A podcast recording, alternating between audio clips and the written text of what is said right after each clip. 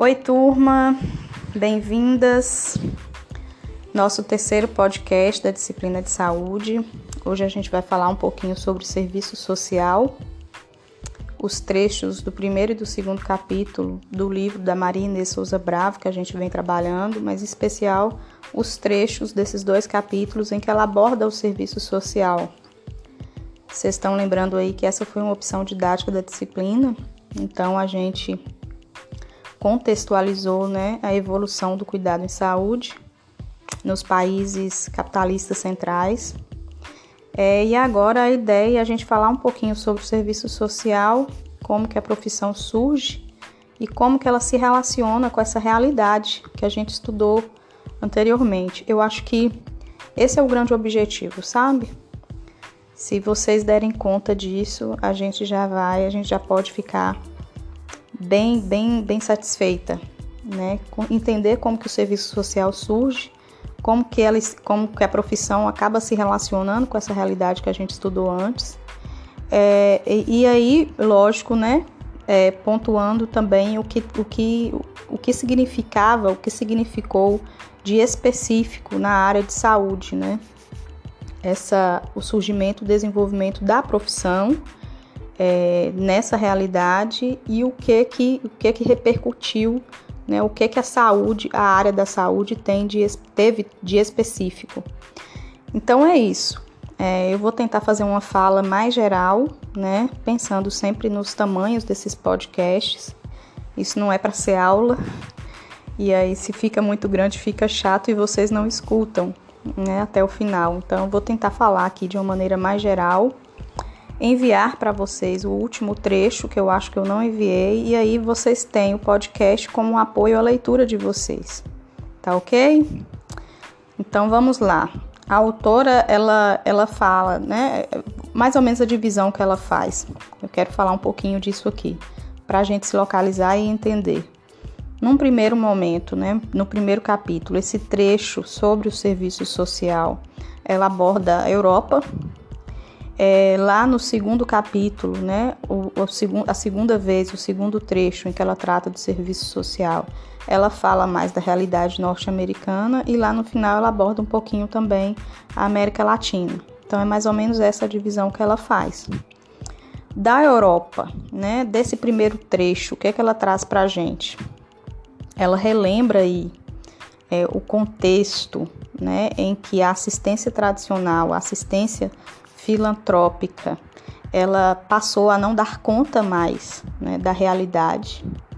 Ela está falando de Europa e especialmente de Inglaterra no final do século XIX. É uma realidade que a gente estudou muito, então vocês assim já estão cansadas de saber, né? não só na minha disciplina, mas em outras.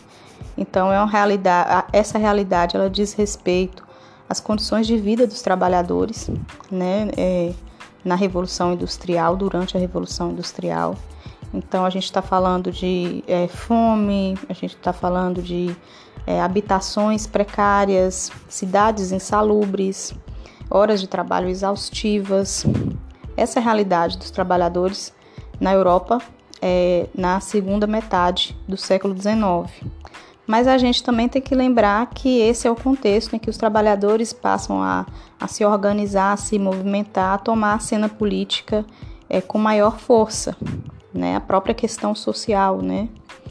Então, é, é, é a autora ela começa mostrando para a gente como que essa realidade né, repercutiu, e é importante a gente pensar como que essa realidade ela tem uma repercussão no, dentro da, da, da, do aparelho estatal, né, no Estado, e como que essa realidade força né, algumas, algumas ações por parte do Estado. O Estado precisa se movimentar em, alguma, em, algumas dire, em uma direção, vamos dizer assim, é, um pouco diferente até então, porque a questão social era tratada como coisa de polícia, ou né, por via dessa caridade residual. Então, o Estado ele começa a responder às demandas dos trabalhadores.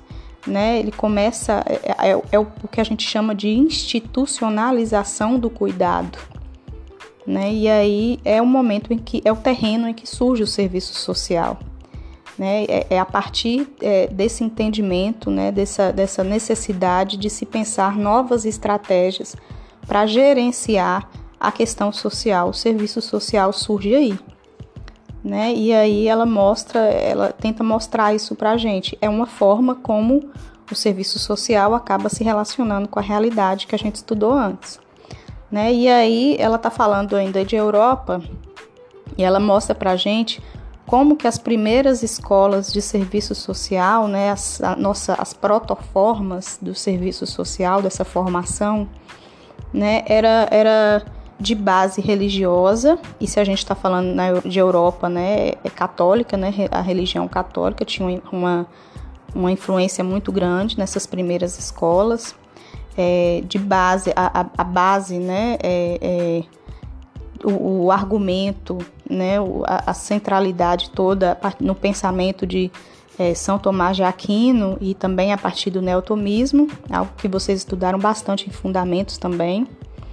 É, então, assim, uma, uma prática que se apresentava de maneira assim muito conservadora, então não existia nenhum tipo de questionamento, né? Então era, era uma resposta, era a, a prática feita a partir de respostas, é, vamos dizer assim, bem é, robóticas, né? Não existia muito questionamento, não existia nenhuma vontade de se mudar, de se alterar a realidade.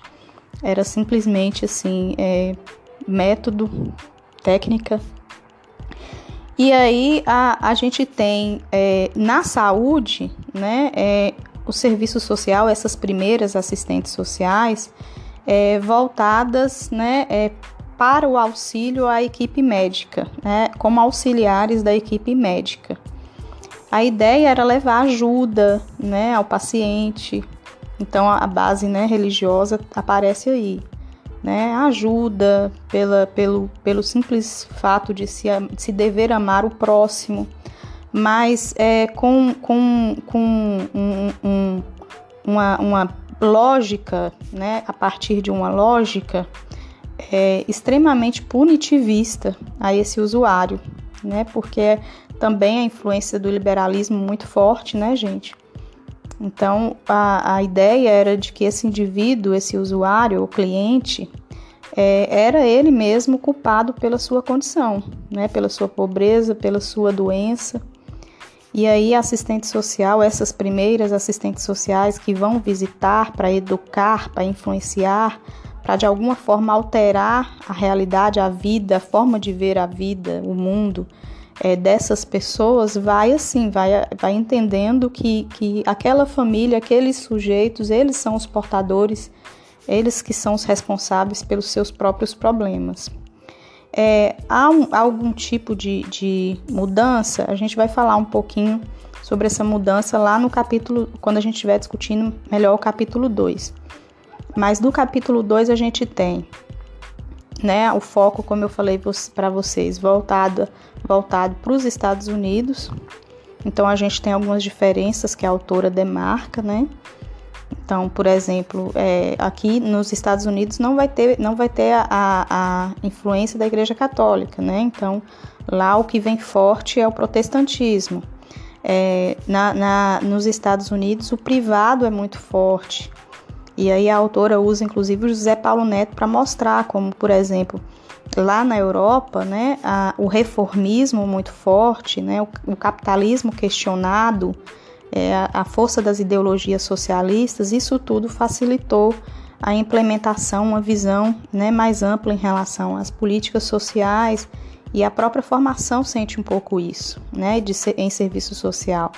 Nos Estados Unidos não, né? Nos Estados Unidos, ela, o José Paulo Neto fala de um capitalismo, do vigor capitalista, capitalista é como um capitalismo é, inquestionado. Então, o privado ali é muito forte. Então, é uma coisa, é uma diferença que, que a autora demarca. É, e aí, a gente vai ter né, é, é a, a, a, Bravo mostrando para a gente é, o que seria saltos, né, possibilidades de mudança, de evolução dentro da profissão. Então, se no primeiro momento nossa a formação né, surge é, extremamente vinculada, associada a, a, a, a uma base religiosa, apenas a partir do desenvolvimento do estado de bem-estar social, a gente vai ter uma primeira preocupação é, com, com, com, a, com a teoria, né? É, é, a primeira vez que vai se preocupar né, de se assumir é, é um paradigma teórico, técnico, né? É, e aí ela vai mostrar para a gente como, apesar disso, a profissão segue extremamente conservadora, porque qual é a teoria que vai ser adotada, né? Qual a base teórica, o paradigma, os paradigmas que vão ser adotados? Justamente positivista funcionalista. Então se permanece, permanece aquela lógica do, da culpabilização do indivíduo, né? A profissão pode dar um salto aí do ponto de vista mais pragmático, mas a base conservadora ela permanece, né? É pela lógica de que a sociedade é um todo perfeito, é, harmonioso e que esses indivíduos, na verdade, eles são, eles estão fora porque eles têm algum tipo de patologia, né, que precisa ser tratada. Eles são, eles seguem sendo culpabilizados pela sua condição. É, segue, segue sendo conservadora porque também não consegue questionar as estruturas né, que favorecem é, o adoecimento, a pobreza, a desigualdade. Não há questionamento em relação a isso. E aí, isso só vai ocorrer né, é, a partir do final, do segundo final da, da segunda, segunda metade da década de 60 né? No Brasil, só tem um pontinho que eu não posso deixar de comentar, que eu acho importante, que ela traz no texto, que é o movimento é, é, de modernização que a gente vive a partir da influência do desenvolvimentismo na profissão, no século, é, na, na, década de 50, né? até, até início da década de 60. Então, assim, o desenvolvimentismo, a ideia de que o Brasil vai ser salvo né, pela via do desenvolvimento, é, então, a modernização da técnica vem a partir disso, modernização que vive o Estado brasileiro, construção de Brasília, vocês lembram disso? Isso tem uma importância, isso tem um, uma repercussão também no serviço social, mas não é suficiente para a gente mudar né, nossa, nossa característica, nossa herança conservadora. E aí a gente só vai conseguir ver uma alteração nesse sentido a partir do desenvolvimento do movimento de reconceituação. Né? E aqui no Brasil, especialmente a partir é, da, da, da, da vontade de tossir aqui, desculpa, gente, da vertente crítica. então, é, é só a partir daí que a gente tem a possibilidade de, de alteração né, da formação e da própria profissão. É interessante porque na saúde isso vai implicar né, toda uma mudança de paradigma, uma, forma diferente de ver é, é, a saúde e a doença. Né? O assistente social, a assistente social na saúde, essa assistente social tocada pela vertente crítica, essa assistente social que passa a assumir esse olhar mais crítico para a sociedade, na saúde, ela vai tentar reproduzir, vai tentar é, é, instigar né, a organização é, da, sua, da, da, sua população usuária, dos, do, do, dos, dos usuários, dos pacientes que ela, que ela tiver contato, justamente para que eles consigam entender né, o que, que gera o seu adoecimento.